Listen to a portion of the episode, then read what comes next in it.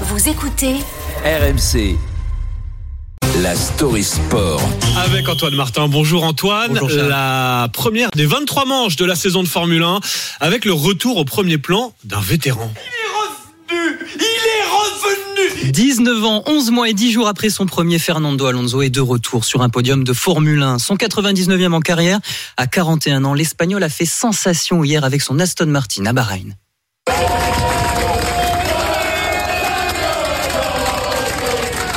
L'explosion de joie du clan d'Aston Martin. Ce n'est que le deuxième podium de l'histoire pour l'écurie britannique. Troisième place d'Alonso derrière les Red Bull du champion du monde en titre Max Verstappen et son coéquipier Sergio Perez. Nous n'imaginions pas être aussi compétitifs. Nous n'espérions même pas un podium en 2023, pour être honnête. Et nous avons eu la deuxième meilleure voiture à Bahreïn, derrière les Red Bull.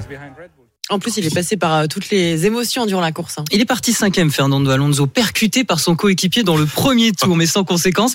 L'Espagnol a ensuite dépassé la Mercedes d'Hamilton, son vieux rival, avant de s'offrir la Ferrari de Sainz pour monter sur le podium. Écoutez son petit commentaire au moment de ce dépassement.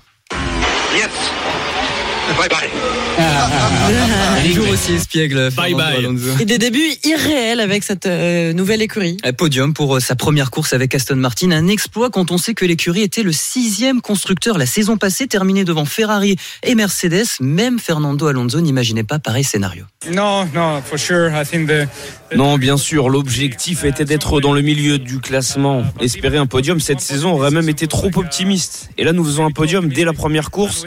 La voiture paraît solide, mais la saison est encore longue.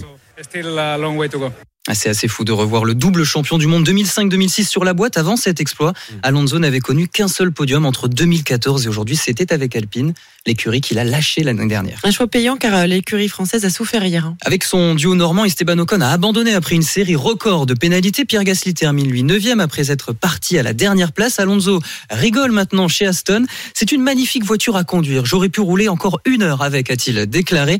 Et si c'était enfin le bon choix pour Alonso dans cette fin de carrière, il y a quasiment 10 ans, il quittait Ferrari. Maintenant, c'est le renouveau de Benjamin Button. Le tout jeune Fernando Alonso qui a 41 ans monte donc sur un podium en F1.